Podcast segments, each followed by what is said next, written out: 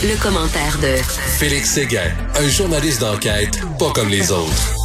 Félix, hier, on se parlait justement du docteur Arruda, puis euh, tu prenais sa défense, puis tu disais il a travaillé fort, puis tout ça. Puis là, hier, quand j'ai appris qu'il avait démissionné ou qu'il s'était fait démissionner, c'est pas clair, je me suis dit, écoute, le Félix, il savait-tu quand on s'est parlé hier? Ben, écoute, je peux pas, je peux pas faire semblant que je n'étais pas à l'écoute de ce que de ce que les sources euh, racontaient depuis déjà une semaine là, concernant la fin possible euh, du mandat du docteur Arruda, que ce soit une fin décrétée euh, par le ministère du Conseil exécutif, le ministère du, Premier ministre ou par Horacio Arruda lui-même. et quand tu dis que, que je prenais sa défense, en fait, oui, un peu. Hmm. Euh, car euh, je, te rappelle, puis ça, je, je c'est assez euh, exclusif et extraordinaire, tu sais, dans la, la carrière d'un journaliste, d'avoir un accès extrêmement privilégié et sans filtre à, une cellule de crise, à des gens qui sont, comme on dit dans le jargon, décisionnels dans ce milieu-là. Je te rappelle que moi, pendant là, plus de presque, presque six mois, j'ai pu observer comment le ministre euh, Christian Dubé, euh, son chef de cabinet, Jonathan Valois, euh, sa hmm. chef des communications, Marjorie Côté-Boileau, Horacio Arruda, le premier ministre Legault, Martin Koskinen, Manuel Dion, tout le monde qui était autour des décisions en matière de vaccination, on a pu les observer. Et quand je, quand je, j'avais de bons mots pour le docteur Arruda, c'est que ce que l'on dit de lui, là, l'adhésion qu'il a suscité euh, au Québec pendant les premiers mois de la crise avec son langage extrêmement coloré euh, et avec, euh, ma foi, on dirait un, on dirait un père de famille là, quand ça commence cette pandémie le 13 mars 2020 et puis là il est là comme comme père de famille avec François Legault. Ça il l'a pas inventé ça il l'a fait Horacio Arruda. Et aussi moi j'ai été témoin des heures et des heures qu'il mettait Horacio Arruda à s'assurer de la meilleure santé possible des Québécois. Mais, mais je, je, sais qu'il avait notre bien-être à cœur, puis qu'il n'a pas compté ses heures. Reste qu'il faut le dire, là. Je comprends que quand quelqu'un quitte, c'est l'éloge, le, concert d'éloge et tout ça, mais il a quand même dit qu'il ne faut pas porter le masque. Il a quand même dit qu'on avait droit à des parties à 20 alors que ça pétait en Europe. Il a quand même dit, si vous n'avez pas de symptômes, faites-vous pas tester, alors qu'on sait que la COVID, on peut être asymptomatique. sais. Il y a quand même eu des propos qui était très controversé. Je ne suis pas aveuglé, effectivement, par une certaine dissonance que peuvent avoir euh, ces propos euh, avec le consensus, notamment le scientifique mondial. Et ça, il ne faut pas l'oublier. Euh, Arruda, au cours des, derniers mois, et tu te rappelles d'ailleurs à l'automne, au printemps passé, là plutôt, avec ces règles qui étaient plus très claires sur le faut-il porter le masque à l'extérieur? Ah, faut-il porter... Donc, c'est devenu, à un moment donné, et tu te rappelles qu'on a engagé des conseillers en communication ben pour conseiller le docteur Arruda, justement, dans, dans la, manière de livrer ce message-là et la clarté de celui-ci. Alors, je pense que ça, il le sait lui-même. Euh, qu'il n'a pas toujours été clair. Euh, et, mais, mais, mais il y a aussi, puis je comprends que je comprends que c'est, c'est parfois là le concert d'éloge que l'on donne à, ceux qui quittent. En matière de en matière d'éloge, euh, Horacio Arruda, notamment, là, a pris une décision qui a changé la face de la vaccination euh, au début de celle-ci. Hmm. C'est-à-dire que lui, il a, il a euh, augmenté le délai entre la première et la seconde dose, suscitant même lire euh, des compagnies pharmaceutiques comme Pfizer, comme Moderna, qui pensaient que le Québec n'était pas pour administrer la deuxième dose du vaccin, ce qui était évidemment bien faux. Euh, et, et, ce faisant, c'est Horacio Arruda euh, et, son équipe qui ont fait en sorte que parmi les pays de la planète, au Canada, mais, si, on, si on se reporte au Québec, on a été l'une des provinces où le taux de vaccination était les plus forts en, début de campagne de vaccination, et ça, euh, de tous les pays du monde. Mais, mais, mais, c'est quand même la province qui se porte le plus mal au Canada, hein, au point de vue de nombre de cas, hospitalisation et tout ça. Ben là aussi. Ben, c'est ça, mais, mais écoute, ça, ça a l'air que c'était pas l'amour entre le ministre Dubé et M. Arruda. C'est ce que dit Tommy Chouinard de la presse aujourd'hui. Ça a l'air qu'ils s'entendaient pas très, très bien les deux. Moi, je, je peux te dire, pour avoir vu les deux euh, évoluer ensemble à plusieurs réunions, puis en personne aussi, je n'ai jamais senti, au cours de ma présence au cabinet du euh, ministre Christian Dubé, euh, je n'ai jamais senti de dissension d'opinion entre Christian Dubé et Horacio Arruda, du moins sur la vaccination. Je n'ai jamais senti de foi non plus. Et je te dirais même au contraire, j'ai entendu beaucoup d'éloges de Christian Dubé, là, euh, fait fait dans un contexte hmm. différent parce que c'était des discussions en bâton rompu que l'on avait des fois concernant Horacio Arruda. Je peux te dire que aussi, c'est un peu.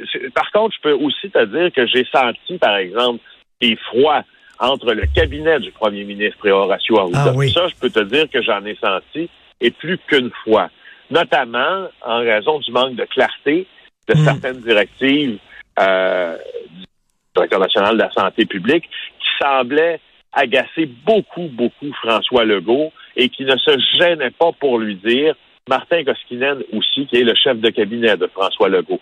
Alors ça, là, c'est réel. Mais des dissensions entre euh, Christian Dubé et Horacio Arruda, je n'en ai pas senti. Pour ce dont j'ai été témoin, peut-être qu'il y a d'autres événements euh, différents euh, auxquels Tommy fait référence, mais moi, j'en ai pas vu.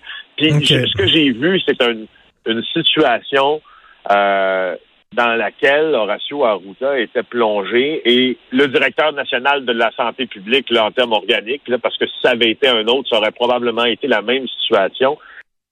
Il est vraiment pris entre deux feux, c'est-à-dire entre celui d'éteindre le feu de la pandémie, des fois couvre, qui des fois brûle, qui des fois fait ravage comme maintenant, et la volonté politique premier ministre mais, et du cabinet de décloisonner un peu sa société. Mais ça, c'est à cause de la structure, c'est-à-dire le directeur de la santé publique fait partie de l'appareil gouvernemental. Son boss, c'est le premier ministre. Ce n'est pas normal. C'est la seule province où c'est comme ça.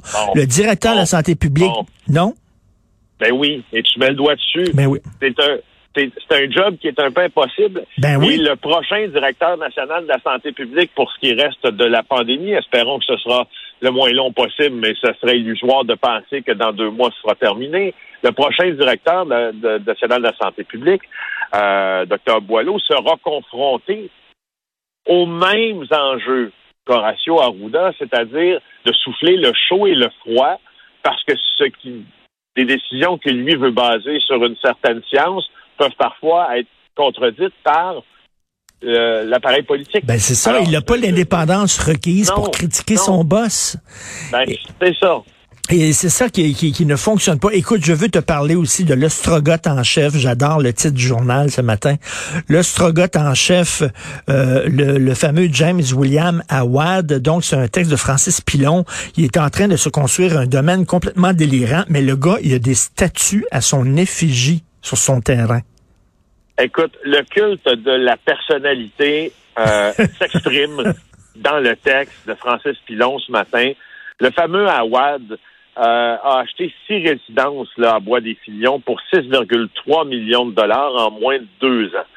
Euh, Awad, l'organisateur du vol de, de Sunwing, ou l'Ostrogoth en chef, comme titre le journal ce matin, veut se faire un club privé dans un terrain boisé qui lui appartient. Alors là, quand, et puis quand Francis détaille un peu ce qu'il a vu en se rendant, ma foi, je suis tombé en bas de ma chaise. Il a fait, il a fait sculpter des statues à son effigie, des statues de lui en peignoir. Mais ma foi, est-ce que ça t'est déjà passé par la tête, toi, Richard, de te faire couler un bronze à ton effigie? Pas sûr, non. Mais hein? souviens-toi, euh, Lise Thibault, qui était gouverneur général, avait fait un party chez elle et elle avait dévoilé un buste à son effigie qui était sur son piano à queue. Alors, elle avait servi de champagne à tout le monde, puis elle a dit, levez votre verre, puis là, elle a fait ta et elle a montré le buste à son effigie.